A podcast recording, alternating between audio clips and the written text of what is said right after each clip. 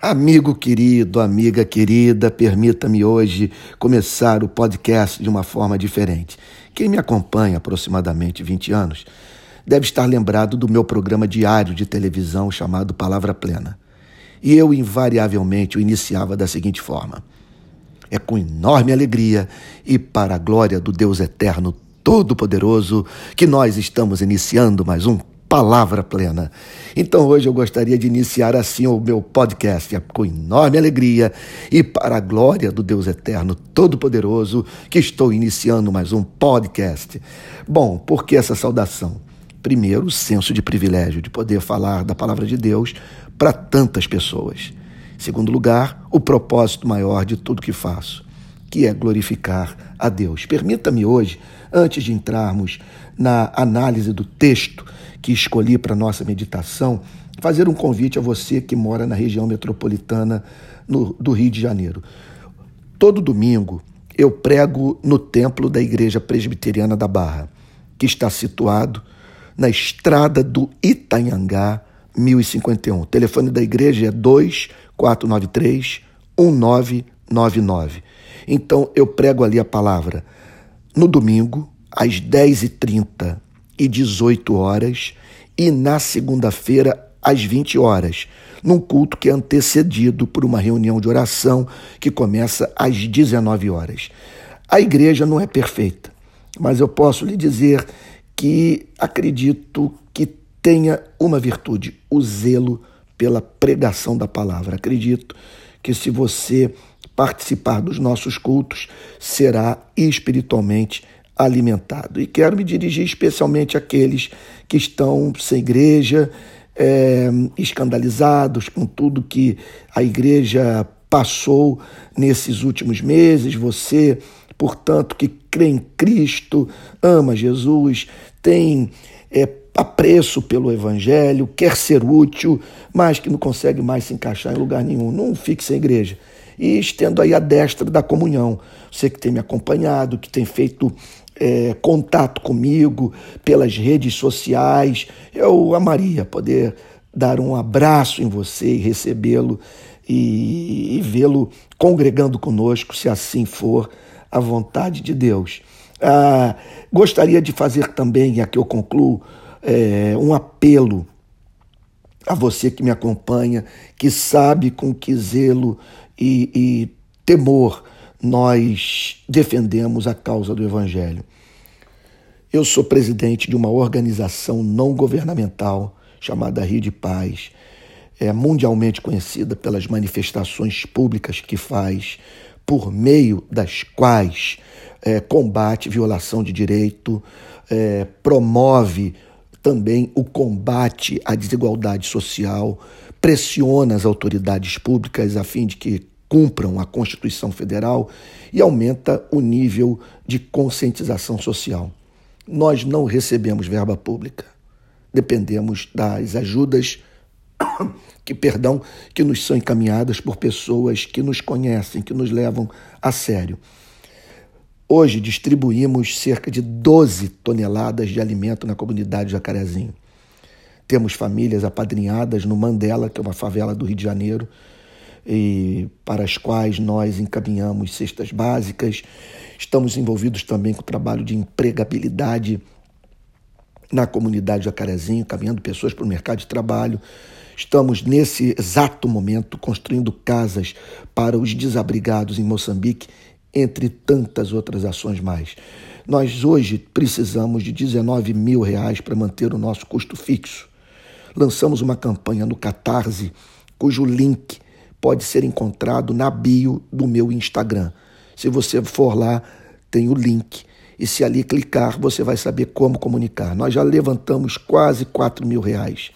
Se atingirmos 19 mil, um fardo imenso vai sair dos meus ombros, porque muito do que outros poderiam fazer, eu e poucos temos feito. Estamos todos sobrecarregados e poderíamos estar alcançando muito mais gente, fazendo o nosso trabalho com muito maior nível de excelência se tivéssemos o apoio dos nossos amigos, daqueles que nos conhecem e que em nós confiam, tá bom? Então fica esse apelo aí para você.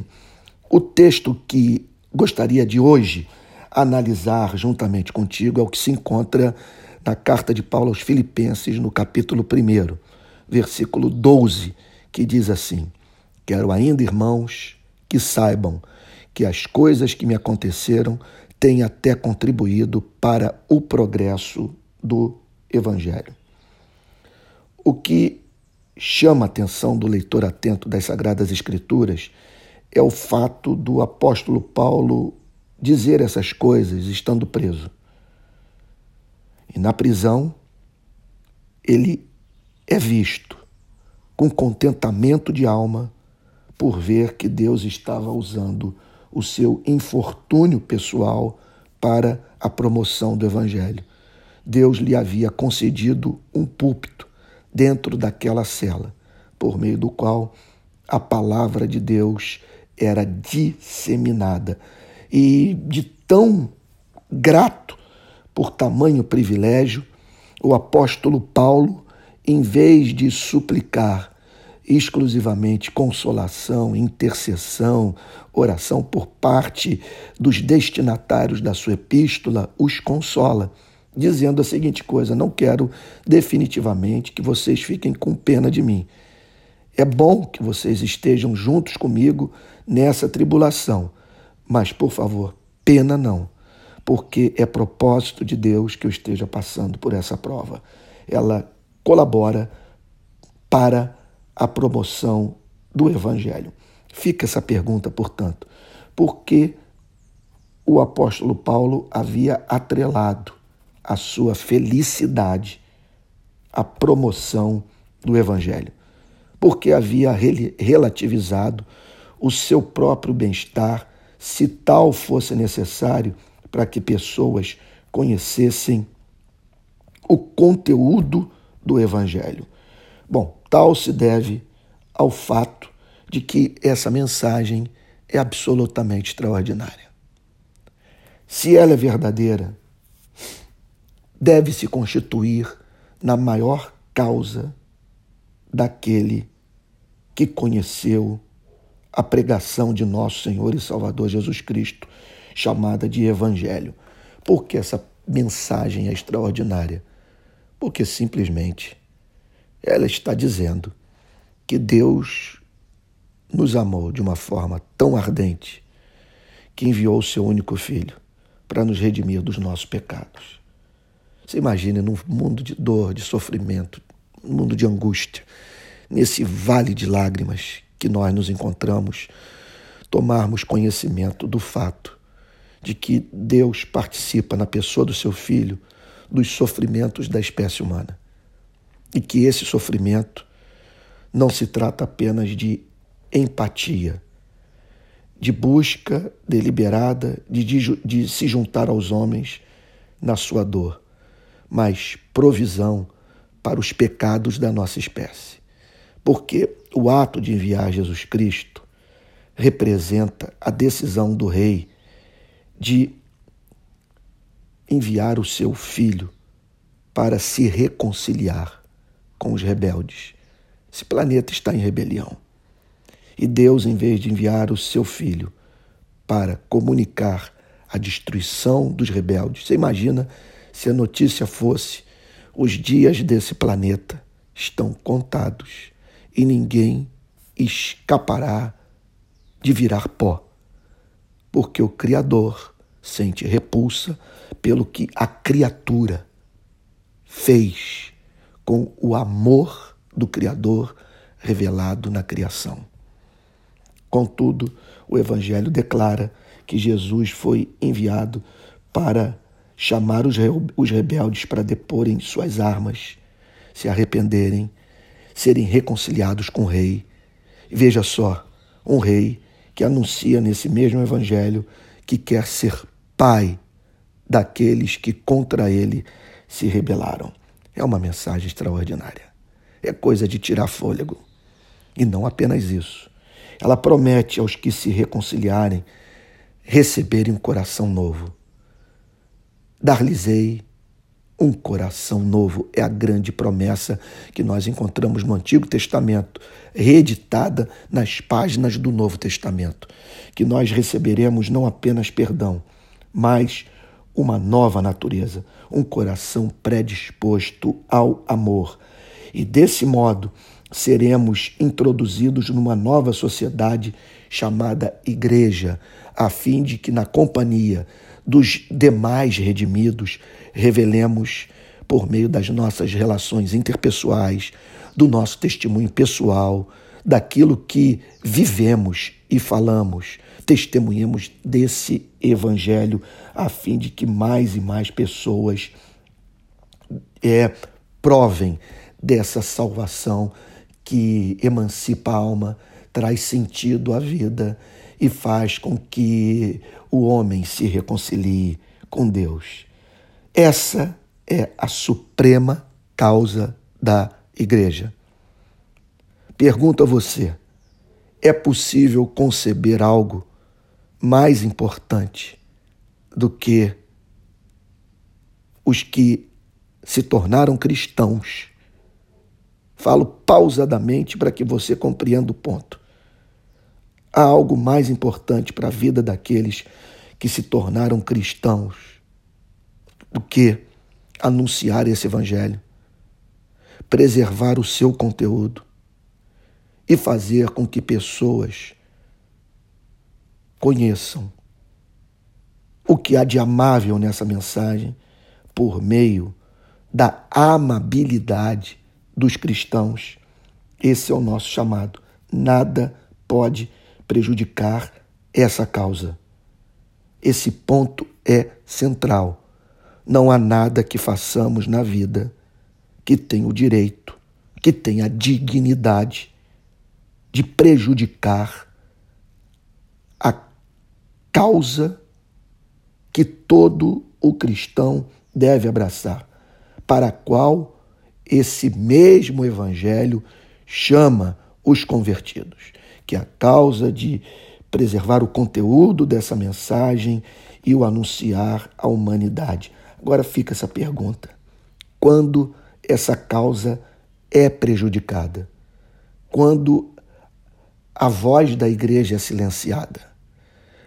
Quando pessoas são privadas de conhecer o conteúdo dessa verdade extraordinária?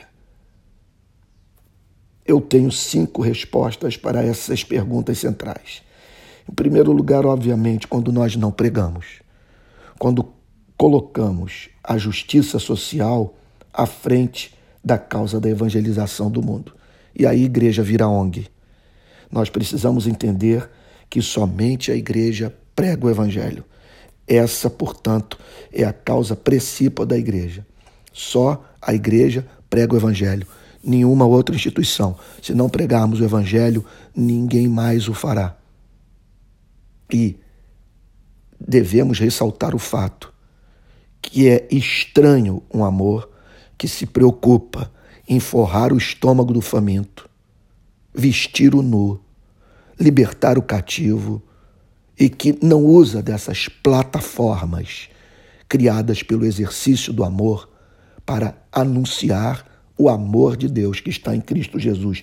Jamais vou entender cristãos que abraçam qualquer causa desse planeta e que, que os faz, portanto, colocar a causa do Evangelho em segundo plano. Em segundo lugar, essa causa é prejudicada quando botamos nossos interesses pessoais à frente do Evangelho, da promoção do Evangelho, da defesa do Evangelho, da propagação do Evangelho. Observe que o apóstolo Paulo aqui está preso e, contudo, grato, porque o seu conceito de felicidade estava atrelado à causa do reino de Cristo. Sua felicidade consistia em ver homens e mulheres conhecendo seu Deus por meio da pregação do Evangelho. Qual é o preço pessoal que você e eu estamos pagando em razão de conhecermos o Evangelho? Essa é uma questão central. Que tipo de renúncia nós temos feito a fim de que, através ou por meio das nossas vidas, essa mensagem seja é, comunicada? Em terceiro lugar, essa causa é prejudicada quando nós não vivemos o cristianismo. Quando pessoas, em razão do nosso comportamento, não creem que nós cremos. Porque se aquele que nos ouve, veja só, tiver que se tornar cativado pelo Evangelho, sabe? isso se dará por meio do contato com a amabilidade do nosso caráter.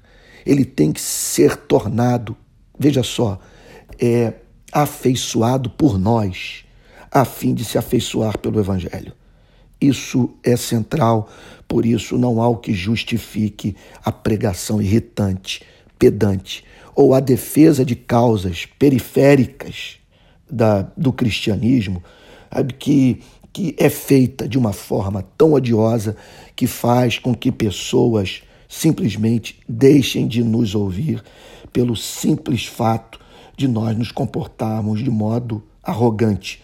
Então, quando não vivemos o cristianismo, nós temos a garganta da nossa pregação cortada, porque é como alguém já disse, a sua forma de viver é, é, grita e de uma tal maneira que eu não consigo ouvir o que você tem a me dizer.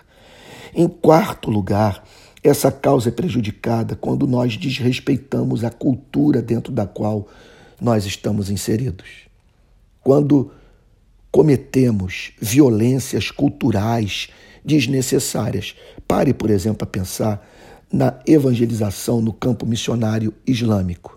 Ora, é evidente que em sociedades nas quais mulheres são obrigadas a usar o véu, é, a esposa do missionário terá que entender que se o não uso do véu é escândalo, é visto como crime, não lhe resta alternativa senão abrir mão do direito de viver sem essa cobertura que para o cristianismo não faz o mesmo sentido, a fim de comunicar algo que, para ser comunicado, é necessário que o cristão que está no campo missionário é, islâmico é, abra mão daquilo que lhe é de direito, daquilo que, que é legítimo e que, contudo,